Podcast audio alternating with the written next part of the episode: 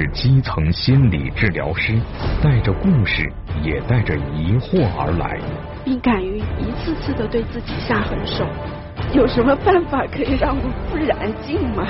花季少女深陷抑郁深渊，父母之爱为何会成为伤害孩子的利器？那这个爱的落脚点出了问题了。如何破解爱的魔咒？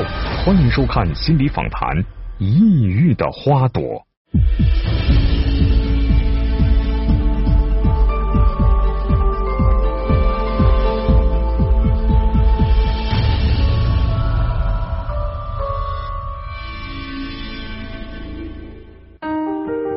我在心理卫生中心工作五年了，几乎每天都可以碰到被诊断为抑郁症的青少年。当我看到他们的时候，我会感觉到他们好沉重，眼里没有光芒，没有好奇，没有主动，也没有一丝热情。我相信，爱就是看见。与其知道他得了什么病，不如去好奇，去看到。是什么样的他得了这个病？所以在我的工作中，我会无条件的去倾听，让他们的故事自然展开，然后他们会从自己的故事中看到多元的自己，会爱上自己，不断的去丰富自己人生的意义。我想那一刻我也是感动和自豪的，这也是我工作下去的意义和动力吧。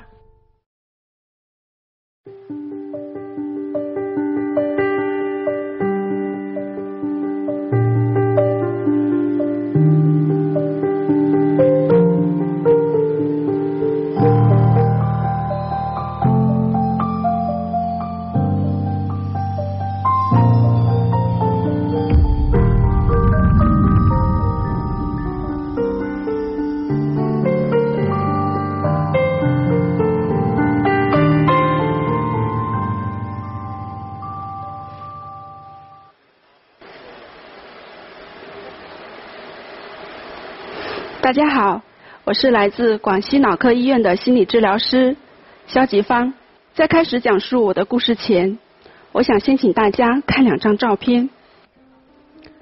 这是一个十七岁女孩的手臂。当我看到这些伤疤时，我感到很震惊又难过。在三年多的时间里，这个女孩小雨用刀片一次次的划伤自己，新伤旧痕。在他的大腿内侧，同样有着这样长短不一的疤痕。更让我心疼的是他右臂的那条伤疤，大约三厘米长，当时还没有完全愈合。在我的工作中，我见过很多有自残行为的青少年，但是没有人会划伤手臂外侧。有人告诉我说，划伤手臂外侧痛感会更大。小雨说：“他不怕痛，他只是希望能看到更多的血流出来，以缓解内心的痛苦。”听了这句话，我的心好像被揪了一下。我想起之前看到他的诊疗记录上，睡眠困难，易惊醒，耳边常常听到有声音在议论他，大多是妈妈刺耳的声音。经诊断。重度抑郁症，我很想知道他到底经历了什么，让一个看着如此乖巧的女孩陷入抑郁症的深渊，并敢于一次次的对自己下狠手。看着拘谨沉默的小雨，我决定先让她放松下来。我想，抚沙是一种很好的放松方式。随着沙子在手指间划过。小雨真的慢慢放松下来，并完成了他的第一幅沙盘创作。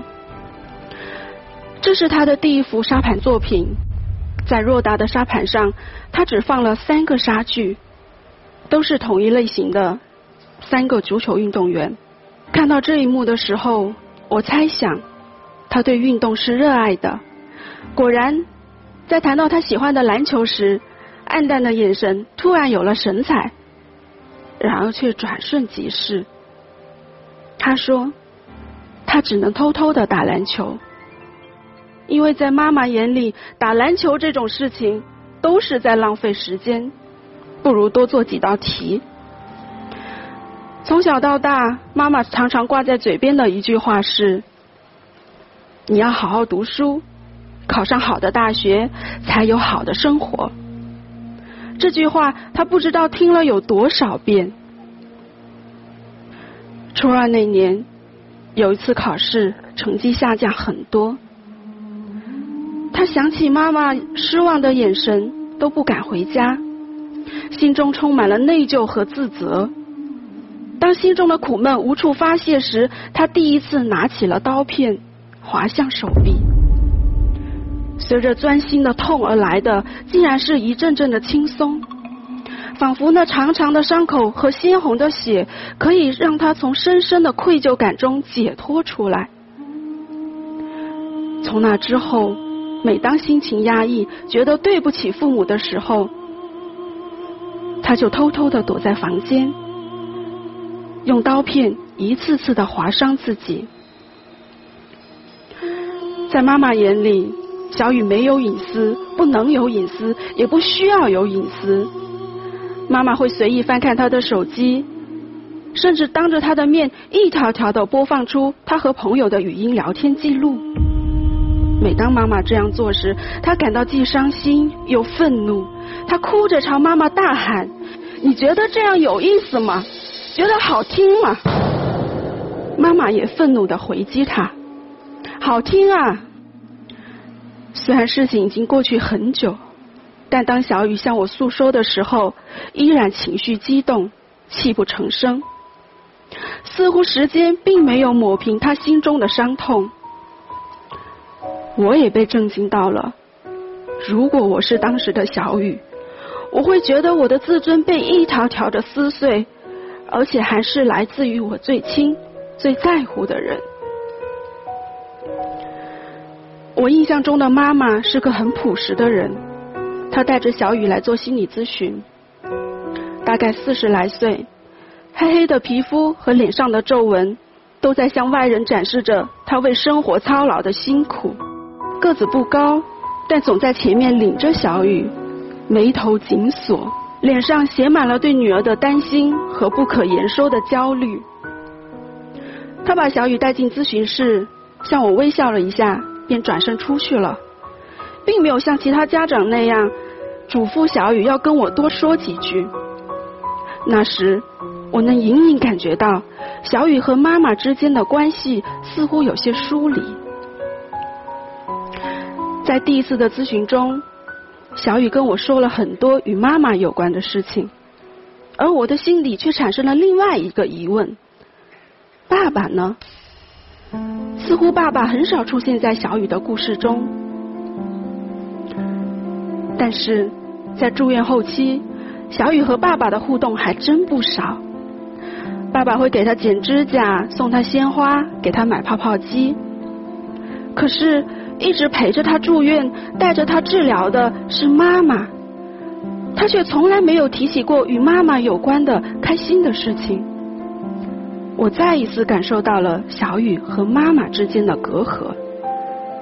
那么，可不可以邀请爸爸来缓解小雨和妈妈之间的关系呢？于是我邀请小雨的爸爸妈妈一起来进行家庭治疗。那不是事实吗？你不是看我手机吗？然后你又说，老实说这是话题，那我知道。那你之前的语言伤害是什么？那你也不听话，那我不听话，你就直接在电话里面爆发骂我吗？我为什么要承受这些？你每次都是这样子，我到现在都还没有走出那个阴影。你想不开。对，我想不开。你现在就是拿那句话“我想不开”来塞我。那你之前呢？我跟你我说我要报考，你又在那里说我手机打了打不开。你一下，我跟你说，因为你上次那个身上皮肤又过敏，去医看医生，医生都说你不要熬夜，熬夜会引起这样。然后你就报告，送钱给你，送手机给你，然后买个外书。又送给你，我说你不要干这么多了，丁老师复习作业就可以了。脸上身上是长的是让肉你说了？送了呀，那你后面说了什么？说给医生听，我都不记你得。说给医生听啊。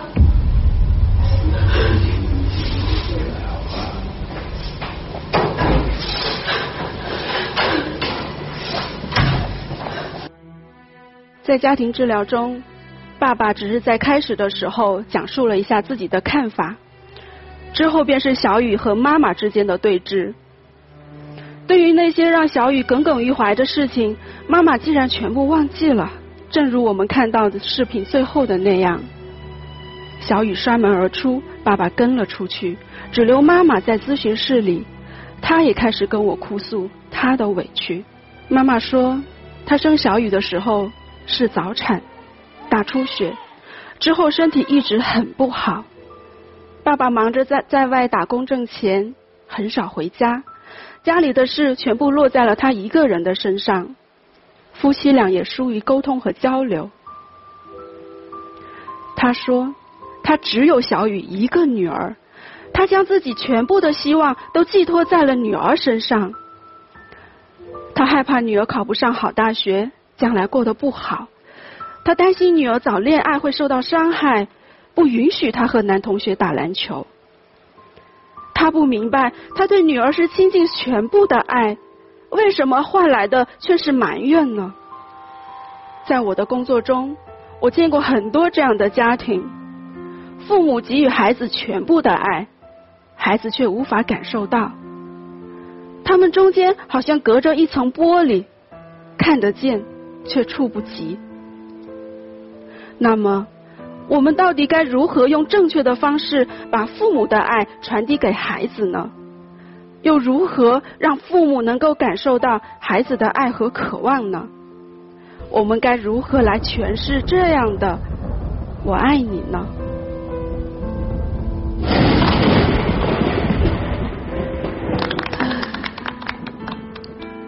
你好，小肖，你好，欢迎你来到心理访谈啊，跟我们讲述了你在心理治疗过程当中这个难忘的个案故事。通过这个故事呢，确实让我们看到了这个家庭的特点。一方面是爱孩子的父母，另一方面呢，孩子感受到却是伤害。所以这样的事情为什么会发生？那当我们社会介入帮助的时候，应该怎么做呢？接下来呢，我们就要进行这样一个话题讨论，就请小肖来到我们的谈话场，和我们一起参与话题讨论，好吗？好，来有请。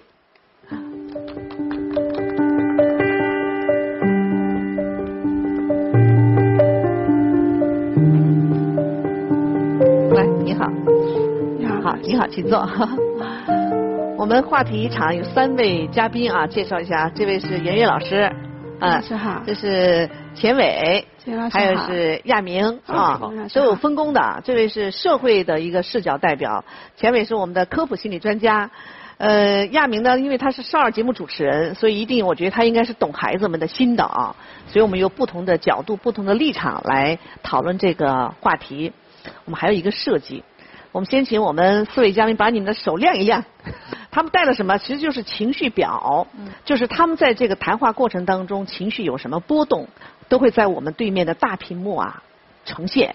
这个过程当中发现谁的状态有异常，那么我们可能就会采取适当的时候就会打断，这个状态问一问高。同时呢，在我们的观察场呢，还有我们的格桑老师，他会给我们的观众呢做一些解读，最后呢也会给我们的小肖送上建议和锦囊。接下来，我想先问一下小肖哈，就就像刚才你给我们说的那个个案的关关注当中，在爸爸和妈妈对孩子的这个关系当中，其实妈妈是更关心孩子的。那按理说，应该孩子跟妈妈应该更亲啊，嗯，怎么反而显示出妈妈越爱孩子，结果孩子跟妈妈的冲突反而越激烈了？就妈妈跟小雨的关系就像弹簧，妈妈把这个关系的那个弹簧值压得太，就会容易反弹。嗯嗯嗯然后这个关系就会容易被破坏掉。青春期的孩子相对来说是比较敏感的，他在这个时候会通过他最亲近的人去思考，我从你身上我看到了我是个什么样子的。嗯嗯如果妈妈对小雨的关系是紧张的，呃，他可能从妈妈那看到的焦虑，他感受到的焦虑，会觉得我是不好的，那他就容易出现了焦虑、抑郁这样的一个压力。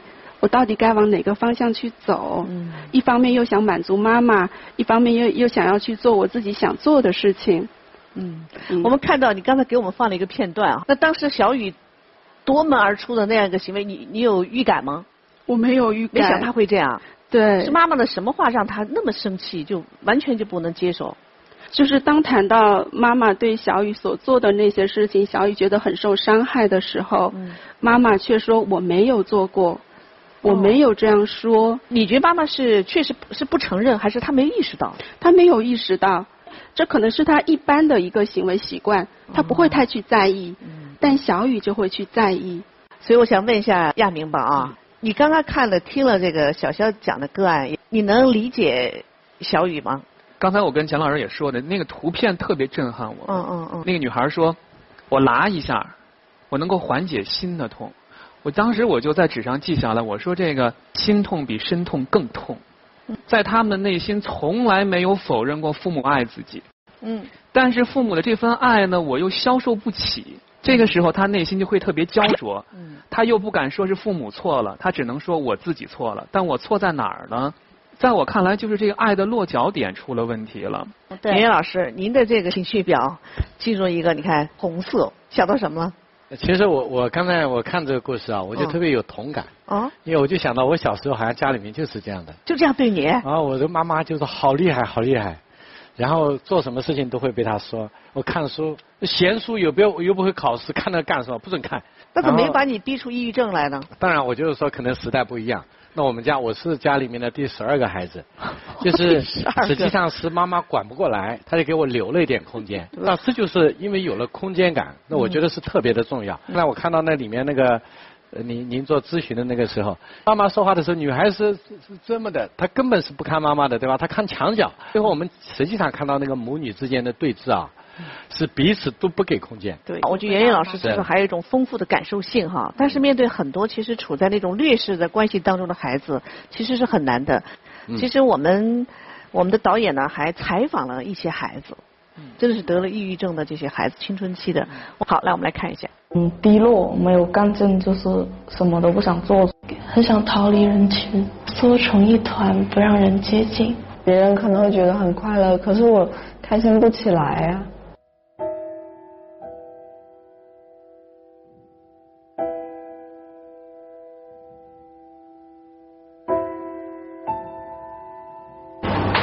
谁也不想说，因为觉得没有人能够理解。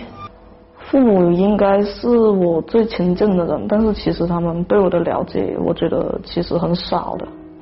因为就是他们会比你讲出更多的道理，所以你就不太想去听那些道理。他们想要的只是，只是我我考上大学，而不是我本本人会怎样怎样。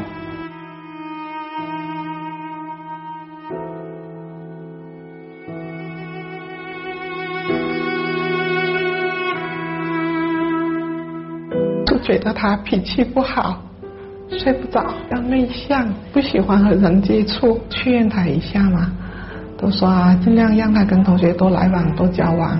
我都是鼓励为主，你自己努力过了，得什么都不要紧，就是一定要努力。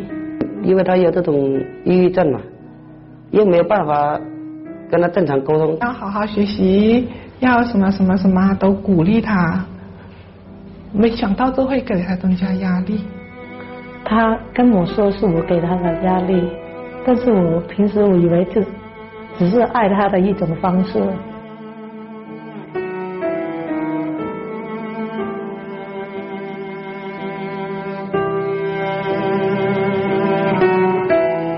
是他们管的很很多很严，然后还以为是他们爱我，结果我自己我觉得很累，听他们说这些。对我的付出确实非常多，像我这样的根本就没有办法去回报这这样的这样的爱和这样的付出了。你觉得他们爱你吗？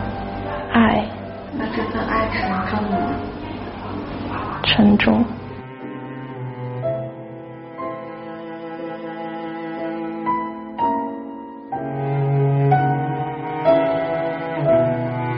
他们听我说话就好了。希望他们能多理解我一点，不不用做什么，就是陪着我就好了。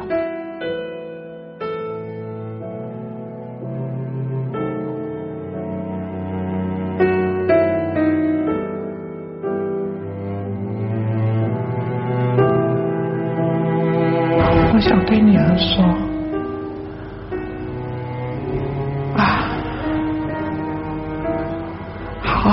好治疗。我希望他尽快好起来，能够继续去读书，那是我最大的心愿。刚才这一组片段哈，让我们感受到了，其实前面你说的小雨的故事，其实挺具有普遍性的。你觉得在这个普遍性中，一般父母都是一个什么样的一个状态？孩子是一个什么样的一个状态？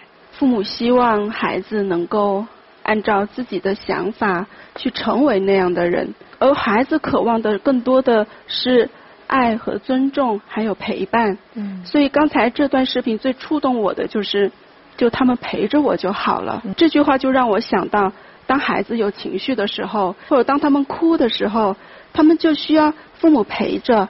当父母陪着他的时候。就跟他的情绪在一起的时候，他才会觉得他是被父母接纳的，被父母尊重的。父母是爱，但是孩子感受是，唉，我是这种感觉，就完全是一种错位的感受，错位的表达。但是这些已经是造成问题了，孩子甚至抑郁了。其实我们想把这个问题更前置、更前端一点，我们想知道更多的家长、更多的家庭，他们到底怎么看？我们呢也刚好也做了一个一个大数据，所以我们就这样一个话题：如何解读为你好？你是怎么看的？我们来看一下这个数据结果哈。第一个问题哈，就是当孩子向你抱怨遇到的问题时，你通常怎样占比例比较多的？就是第一个，迎合孩子的想法，让其发泄不良情绪，那是还比较乐观是吗？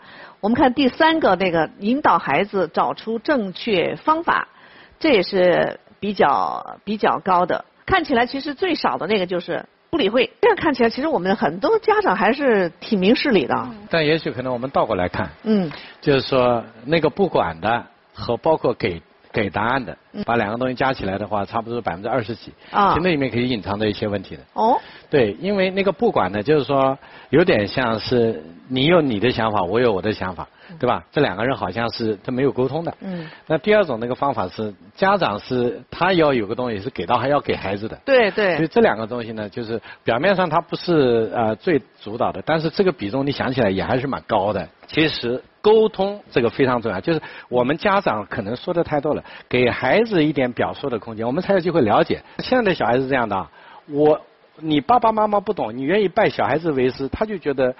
你能拜我为师，那在其他地方我就可以拜你为师，因为他在心理上是希望那种平等交流的这种机会的。嗯。对，所以这个时候我觉得就能够建立一种更加符合这个时代特点的，因为互联网最本质的特点就是交互。对对对。它是它是双向互动模式。那小孩子其实最大特点是互联网时代在成长，所以呢，我如果我们把这种双向互动的方式带入到亲子关系里面，我觉得对孩子和家人，这对大人，其实大人可以从小孩身上学到很多东西的，可以。嗯，袁老师说的特别好，就加上一句，就是一个就是真的青少年是不太能够接受父母对他们说话，因为对他们说话更更多的是一个父母对啊婴幼儿期的一个孩子，我我我教你，我告诉你，青少年是比较期待父母如果改一个字和我们说话。哦，可能我会有第五种选择。嗯，当这个孩子他突然情绪特别。崩溃甚至哭闹的时候，他跑过来了。我一般情况下我会什么都不说，我只会抱抱他。我突然发现你抱抱他，并且你轻轻拍拍他的时候，一会儿他的哭声就小了。嗯嗯。当他哭声小的时候，你再问他的时候，他的问题解决一半了。他在这个地方用了个最好的方式，就是小孩的躯体感。躯体感是不一样的，在处理情绪的时候。尤其是亲人或者是小孩，我们通过拥抱可以瞬间将情绪化掉。因为负面的情绪在身体上是会有记忆的，但是快乐的情绪同样可以在身体上是有感觉的。所以拥抱它是一种释放情绪，并且可以将情绪的负面情绪带走。传递给旁边，帮你化解掉。我发现很多父母会有这种，小时候哎呀这孩子很听话，特可爱。你看我的孩子，哎慢慢慢长到一定的时候了，感觉跟换了一个人似的，跟那个阶级敌人似的，拉着脸仇恨，好像我我养了他是是一个罪过。就是孩子的这样一种变化，我觉得让很多父母是特别特别难以理解。钱伟，你你给我们解释一下啊，就我们怎么去理解青春期孩子的这样一种特别的反应？其实这个我觉得几个要点可以，咱们可以合起来说一说孩子的青春期的大脑。嗯。其实我觉得很多行为的或者心理的变化，它是有生理基础的。嗯。所以先说第一个。嗯。啊，为什么？孩子在青春期的时候，好像老做一些不太明智的选择。看看这个左上角的这个前额叶，大脑如果是一个大系统的话，它是执行官。咱们成年人额叶的部分已经发育好了，所以能够有比较明智的去做规划、去做管理的能力。但是前额叶呢，在青春期的时候，它还没有完全成熟。说青春期的孩子怎么有那么多的情绪呢？对呀，我们可能就要说到第二个大脑的情绪中心，请看杏仁核。如果你去触碰这个部分，刺激这个组织的话，就是被试它会有比较激烈的情绪反应，通常是跟愤怒有关的。嗯。所以在青春期的时候的这个杏仁核也充满了青春期的风格。哦。它活跃。但是呢，它不稳定，敏感性更高，它容易被点着。当它被点着之后，因为因为杏仁核它联动的是整个你的这个大脑中的反应系统，所以你会看到这个孩子很可能对一个不值得那么大反应的一个小事儿，却起了一个很大的反应。所以好多妈妈就说：为什么我的孩子脾气那么坏？然后一触就炸，跟这个大脑的这个基础。也是相关的，有关系。然后接着说第三个，福格核，它是大脑的快乐中枢。青春期的时候，福格核的这个这个体积几乎是我们人的一生中就是增增增速最快的时候，体积上最饱满的时候。它呢，其实是会带来很多跟多巴胺，就我们说的那个快乐的感受相关的体验。对。所以很多时候，就是他追逐快乐的诱惑的力道会更大。所以，不论是从我们开篇说到的抑郁症，或者就是普通的青春期里面的养育难题，都跟我们说的这个青春期的大脑的特点是有关系的。哎，现在那个小肖是状态一般啊。嗯。对。你现在心里有什么波动吗？我刚才想到更多的是父母哦，我在想父母也很辛苦，是的，也不容易，对吧？对，就是他要又要让小孩呃能够将来长大不后悔，一方面他又面对着青春期孩子这么多的情绪的问题，然后以跟他们沟通存在一些阻碍。现在网络这么发达，孩子接触了很多东西，父母没有接触过的，他们如果他们不去学习，他们也不知道自己的孩子喜欢什么。就擅长什么？对，到底是什么在吸引着他的孩子这么热衷在那个方面？即便他他反复的说你要花时间在学习上，都没有办法去阻止他。所以我想现在的父母也很难。嗯，这个我特别想插句话啊，是为什么呢？我个人发现就是抑郁的前期是很难很难被发现的，尤其是在青春期的时候。刚才那个访谈也说了，那家长就说我们孩子脾气不好，暴躁。嗯，三年前吧，我有一段时间我确实也就抑郁了。突然呢，我就发现自己怎么也高兴不起来了。有一天，化妆师给我化妆的时候，我不由自主的那个眼泪啊，一就一直往下流，特别委屈。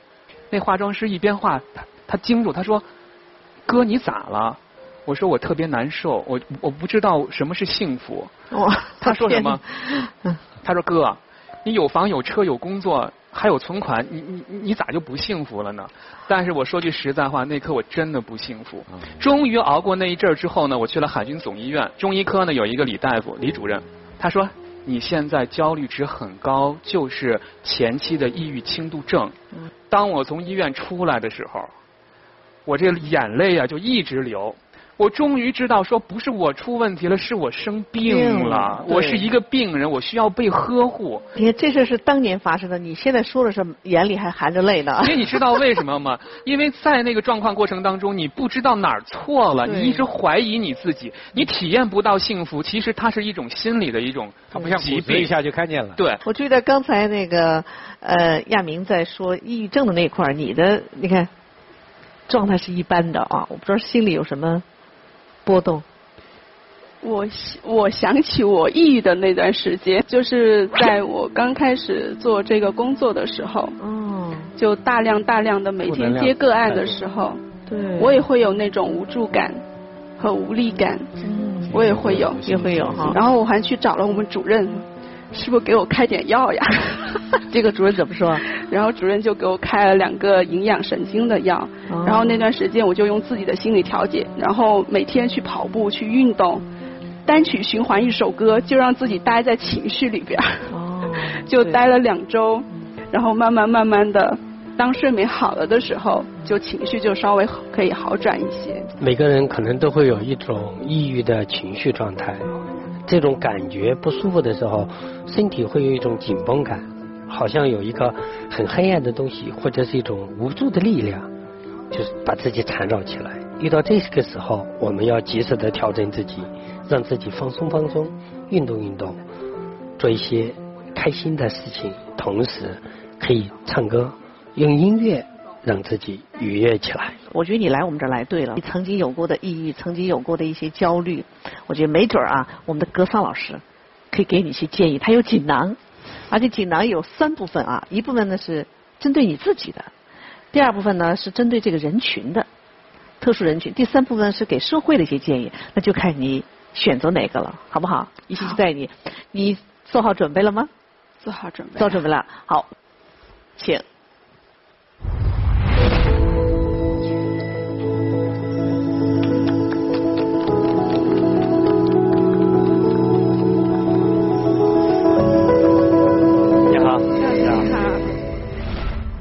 小肖你好，我给你准备了三个锦囊。嗯。想知道些什么呢？我想知道关于我个人的，为啥呢？因为我觉得做我们这份工作要助人前先助己，挺好的。嗯，那我就打开喽。嗯，还是你自己打开吧。什么字？这个，这个有点不好认，是吗？对呀，我看不出来。来远一点，来，我拿着，我拿着，你看。有些时候近看看不清，远看才看得清。解释的是？解释啥意思？你清楚吗？更清楚，更明白。解实际上是松开的意思。假如说一个绳子把你捆住了，是你希望旁边一个人帮你怎么样？松开，事是从内往外的分离。那我们怎么样把自己解开呢？对了。现在的工作既然解决不了，或者压力解决不了，做可以做的事情。嗯。不能做的事情怎么样？就放在那儿。嗯。但如果会想怎么办？对了，想就让他想，因为思维是控制不住的。嗯。最关键是，当你开始一直在想的时候，你就做一件事情。嗯。就是知道自己为何而想。想的前面产生的念头是什么？因何而想？因何而想？不知道。想一下，静下心来感觉一下。刚才你想到啥了？眼泪是包着了。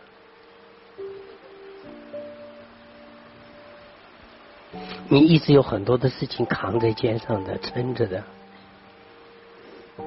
是。所以我为什么要学个人？就是当我们燃烧的时候，你就要忘记自己。有什么办法可以让我们不燃尽吗？两种状态，一个叫火凤凰，它终身要入火海，然后它获得重生；再有一个就是蜡烛成灰泪始干。我不要那样的。对啦，所以你做你可以做的事情，嗯，不能做的事情。就先放在那儿，想的时候就处理前面的那句话，而不是跟着去想个结果，否则你的内心会硬撑着把你推向那个地方，你就会很累。我觉得来参加这个节目，我特别感谢小雨一家。是的。我觉得他们一家特别善良。小雨跟我说，嗯，他同意我讲他的故事。是因为他想让更多的人来关注青少年抑郁症。像他一样的人。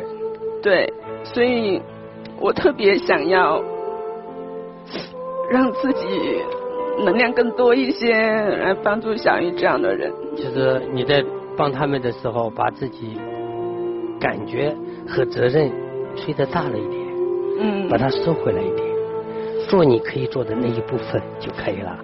释然的释，人到达一定程度以后，知道真正能帮助的还是自己。